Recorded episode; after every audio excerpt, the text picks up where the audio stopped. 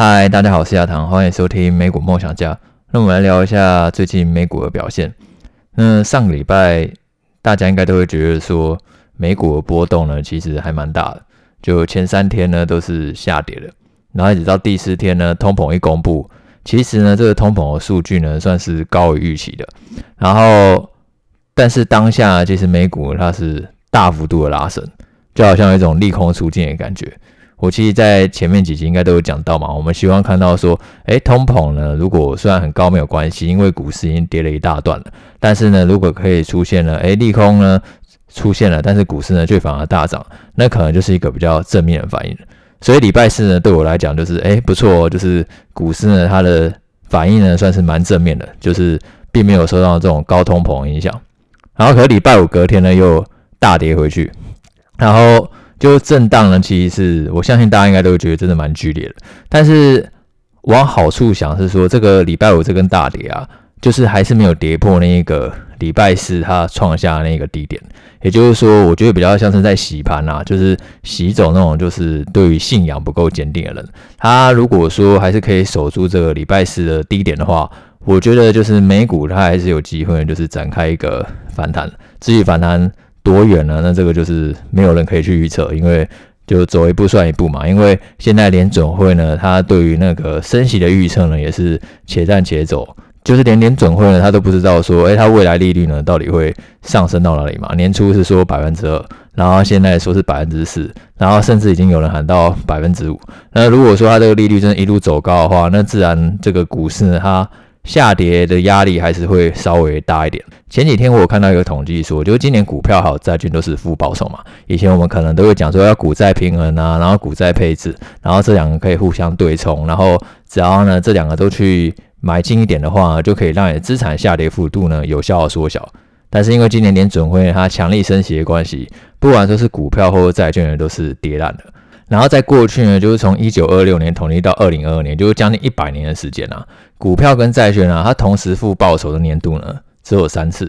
就是一九三一年、一九六九年跟二零二二年。也就过去一百年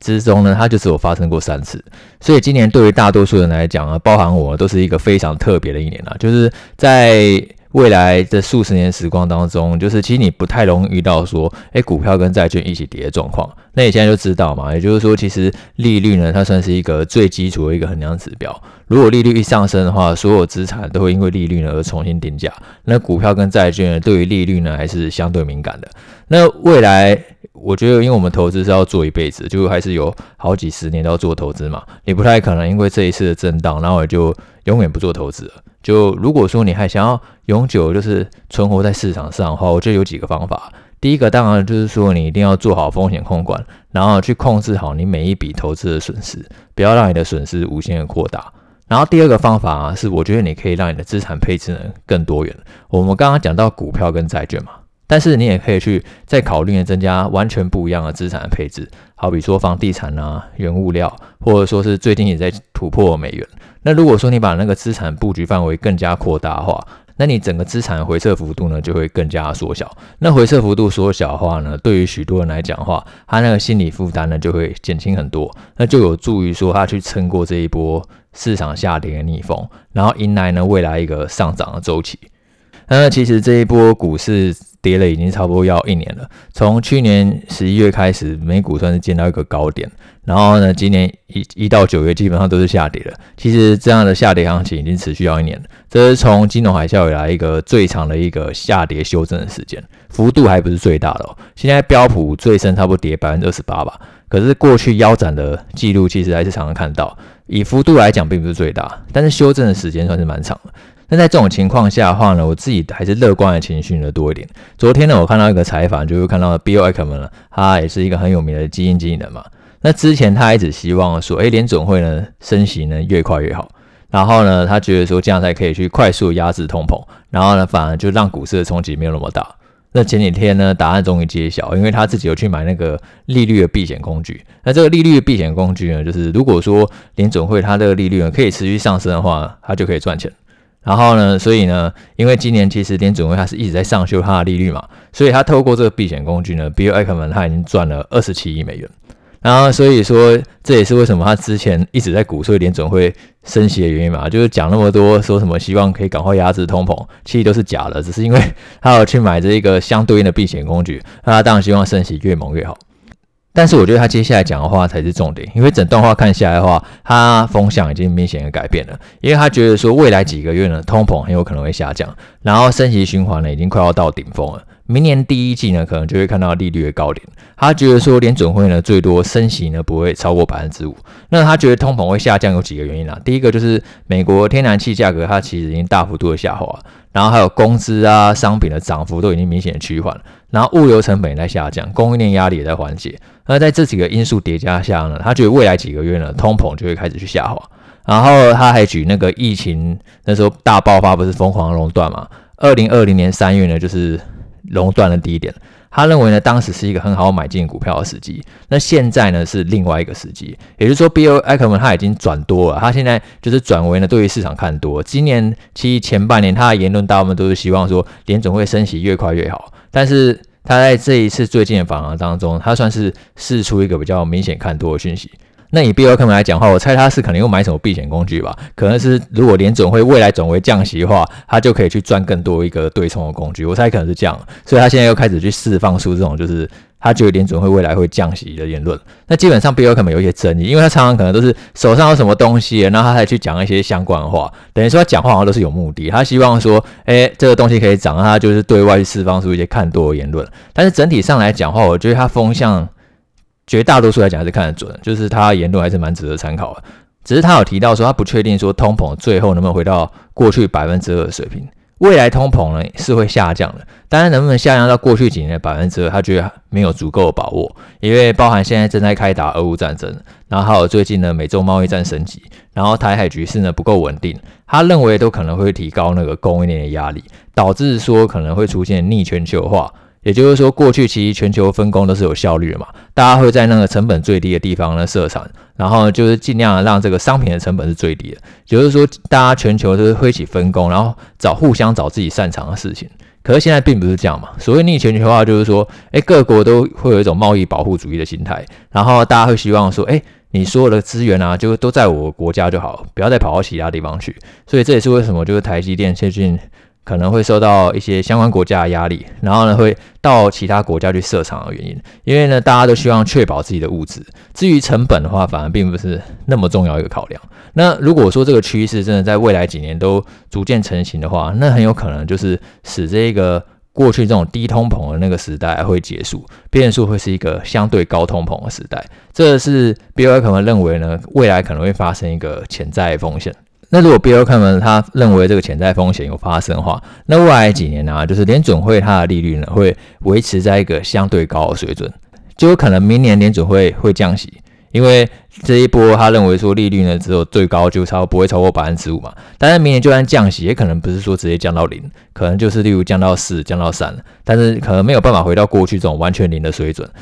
所以这样就会造成说，过去几年这种资金疯狂推升的行情啊，可能在未来几年会比较少看到。那 Bill Ackman 他认为，其实说投资还是一样，就是找那种就是营运超强的公司，然后最好可以活三十年以上。他觉得呢，如果说这家公司本身质量还是很好的话，那就还是可以度过景气的逆风。也就是说，你在选股上的话，还是以那种就是可能现金流很强。然后营收很棒，然后获利很强的公司为主，就变成说要避开那种可能现在获利还在亏损那种成长型的公司。这就 Bill Ackman 他现在的看法。那我觉得其实现在市场是蛮特别的啊。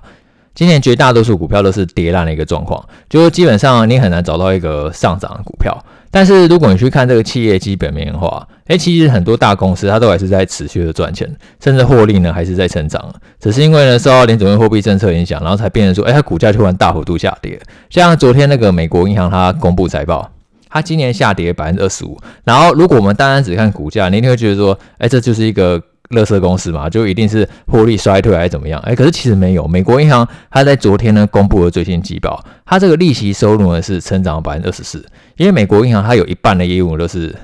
传统的，就是放贷业务，所以说呢，如果联总会升息的话，放款利率的利差就会增加，然后它这个利息收入呢就增长百分之二十四。然后另外一半非利息收入虽然说有受到那个市场波动的干扰，但是呢，其实表现还是比预期还要来得好。因为他有说，就是虽然说通膨就是有影响那个消费的支出，但是美国那个消费那个违约率啊，还是在历史的低点。不管是旅游或者说是娱乐支出呢，都还是在持续的增加。而且现在客户的存款是比疫情前还要高的，等于说美国人手上还有钱呐，是可以扛得住通膨的冲击。就美国银行的话，他认为说美国消费动能就是有时候通膨一些干扰，但是未来呢，就是还是会维持一个相对不错的一个表现。那其实上个礼拜达美航空有公布财报嘛，那达美航空当然就就卖机票嘛。那达美航空它也有提到说，就是美国人啊，他现在那种旅游需求呢是非常强的，因为。大家都知道，说今年唯一会涨的资产就是美元。如果说你今年真的一定要找到一个会涨的东西的话，就是全部都美元就好了。最简单赚钱的方法就是这样。以今年来讲就是如此。那美元那么强的情况下的话，对美国人来讲的话，就是消费力提升了嘛，我买东西变便宜了嘛。所以其实美国人他现在出去旅游意愿啊，也就是出国旅游意愿反而是更高了，因为他大幅度去提升美国消费力。那达美航空他提到说，就以目前预订量来看的话，它未来一年的旅游需求呢是非常强劲的。所以美国银行这一季的获利啊，其实表现还是比大家预期的还要来得好。像今年因为通膨嘛，所以物价当然有上涨，但是呢，消费者的消费其实一定也会增加嘛。例如说，本来一个鸡蛋可能十块钱，现在变二十块。那信用卡在结账的时候，银行在跟商家收手续费的时候，哎，他收到手续费自然会增加。所以其实银行它在对应这种通膨的时候，它收到手续费反而是更多了。那什么时候银行的获利会受到影响？也就是说，消费者他真的扛不住了，他可能这个物价真的是太高了，然后他这个消费支出开始缩手了。那银行就会受到打击，因为他这样连手续费都收不到，然后甚至再可能就是例如他，诶车贷开始违约，然后房贷甚至开始违约，他缴不出贷款了，那这样银行的话就会变呆账，那这时候银行获利就会受到很大幅度影响。那只是从一直到第三季财报，也就是到九月为止呢，美国银行认为呢，它目前没有看到这样的状况，因为违约率都还是在一个相对低点，所以呢，变成说其实昨天美国银行股价表现是还不错，就是大涨了百分之六，而且。我觉得在美国几家银行，像摩根大通啊、美国银行还有花旗银行啊，我觉得其实相对体质比较稳固的就是美国银行。那为什么会这么觉得呢？其实一方面来讲的话，是因为美国银行它大概有一半的业务呢就是传统的那种存放款业务，等于说是比较好评估。另外一半那种像是投资业务，例如像投资股票、投资债券，然后这种财富管理部门。这种就是其实你业务会比较复杂，你很难去评估。当然呢，像一般那种传统存放款业务啊，主要就是看违约率，然后跟看利率这两个，其实变数来讲的话是比较小的。那我自己也在猜啊，这可能也是蒙格或者说是巴菲特他们最大的银行股都是选择美国银行的原因。这我觉得就是其实为什么这两个就是对于金融股算是研究最深的，然后他会选择以美国银行呢来当做一个他们金融股的一个布局。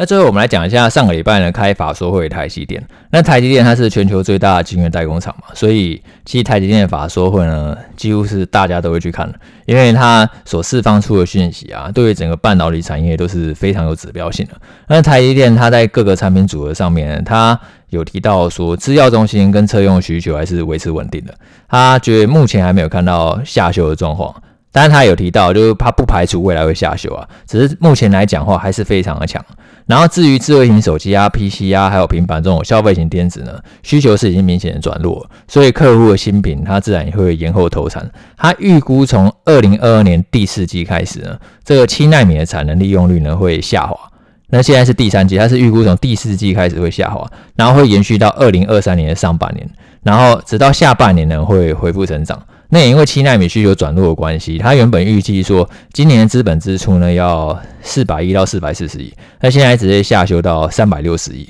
然后二零二三年的资本支出它没有提供，但是它也提到说，它就未来会因应客户的需求而去谨慎的评估。所以对未来展望是有稍微转保守的。就之前台积电它业绩都非常强啊，其实它这一季的业绩还是非常强，它 EPS 甚至因为台币贬值的关系呢增加了八成，就营运还是很猛啊。就因为虽然说最近可能你发现不管是辉达、超微或 Intel 股票都是跌烂的。然后各家公司营运状况都不是很好，甚至超微跟辉达都已经下修了猜测。哎，但是台积电其实并没有下修财测哦，它还是达标了。然后第四季的展望其实也不错，它预估说第四季会比第三季呢稍微再成长一点。那这很大一部分原因是因为台币贬值。台币贬值的话，其实对台积电呢是更为有利嘛。因为可能美元计价营收也许有衰退，但是转为台币呢，其实就会增加。因为最近今年台币大概从年初二十八贬到现在已经三十二，其实这个贬值的幅度至少超过百分之十以上。那对于台积电来讲的话，就是一个很直接的挹注。只是因为消费型电子需求还是比预期软的关系，所以台积电它也是预估说，哎，未来可能一直到明年上半年，就是库存会有一些调整，但是还是会成长。他强调说，二零二三年可能整个半导体产业可能会下修，但是二零二三年对台积电来讲仍然是成长一年。所以我只能觉得说，哇，台积电它的业绩真的是。非常的强啊，它可能二零二三年成长会趋缓，但是并不是说会衰退，它只是说会成长趋缓。然后这个库存调整，他认为也是一个周期性的调整，并不是结构性的调整。意思就是说，他认为这是一个比较短期性的调整啊，就调整到二零二三年上半年呢就会结束了，然后下半年就重启成长。那其实这跟之前美光的看法，我觉得是有点类似的。美光它是全球记忆体大厂嘛，那它已经去砍了那个。半导体设备购买的支出已经砍了五成，等于说它已经针对未来产能去做减产了，然后砍下来直接减产三成，所以呢，记忆体产业呢也是有机会，就可能在明年 Q1 呢就可以落底，然后跟台积电的看法其实是有一点类似。那我们讲的都是基本面落底的时间，如果说基本面它真的在明年上半年落底的话，那现在股价这个下跌很有可能就是最后一段，因为股价通常都会提前反应。前提是就是说未来可能没有再更多一些黑天鹅事件，例如说可能连准会它升息幅度又超出预期，现在已经喊到百分之四了嘛，然后如果真的喊到百分之五，就可能股价它还是会承受一些压力啊。因为我觉得今年股票它之所以大幅度下跌，并不完全是基本面原因，我觉得更重要的是那一个资金面的原因，因为资金那个缩水幅度真的是太重了。所以你会觉得说今年股票很难玩，那原因就是今年好像就是杀也杀得不够啊，杀力，然后涨就是也涨得不够啊，杀力，变成说就是温水煮青蛙这种感觉。那我觉得就是因为其实现在就是其实企业获利还是很不错嘛，你看台积电它盈余还是成长那么多，然后虽然说有稍微看淡未来可能半年的一些景气。但是也并不是说非常的看淡，因为它长期还是很看好。台电它也是强调说，它未来几年营收是可以成长百分之十五到百分之二十。然后现在本益比只有十倍，就其实台电本益比十倍真的是非常难得一个时间哦。过去二十年来讲话，只有三次台电本益比跌到十倍，就是网络泡沫跟金融海啸。其他时间的话，台电可能顶多跌到十二倍，就算是非常便宜的。所以。这个时间点真的算是很难得了。那你也知道说，要在这个时间点，然后呢，就是还可以去分批布局买股票，哎，那真的也不是一件很容易的事情。因为现在可能整个市场的情绪呢，真的都是相对悲观的。所以我觉得未来回头看这个时间啊，应该相信大家都有一个非常深刻的一个感受，就会觉得说，原来在下跌行情啊，去买股票，或者说是做多，然后或者说还有钱可以做多，都不是那么容易的一件事情。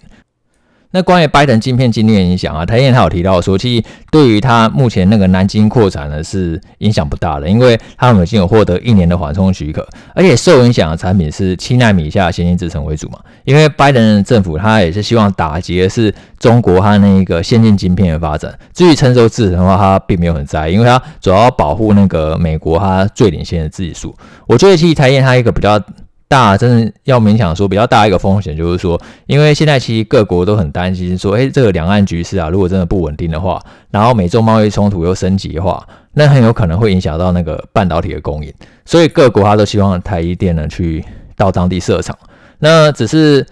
这就是一个逆全球化的过程嘛。我刚刚前面有讲过啊，因为其实在台湾去生产晶片一定是最便宜的，因为台湾它有很多不是只有。台积电而已，台湾有很多相关半导体的子公司，相关半导体的供应链，它可以呢用最快，然后呢最有效率的方式去提供台积电相关的设备。然后呢，台积电它本身的工程师，因为台湾工程师，白话来讲就是哪有那么多便宜又好用的工程师？你在欧洲、在美国、在日本找得到啊？我觉得是很难啦，也就只有台湾人才有办法去生产这种低成本然后又高品质的晶片。但是因为现在大家各国就是去担心。台海局势的威胁嘛，所以像是欧洲或美国或日本都希望说你台积电可以到当地设厂。那如果到当地设厂的话，那营运成本就会增加，那可能就会去影响它未来毛利率的表现。所以我觉得这可能是未来就是要去留意台积电的一个风险。那最近台积电其实我在专栏有写了一个文章嘛，那这文章的链接也有去放在 Podcast 的资讯栏，那大家也可以去参考一下。好，那今天就这样了，我们下次见，拜拜。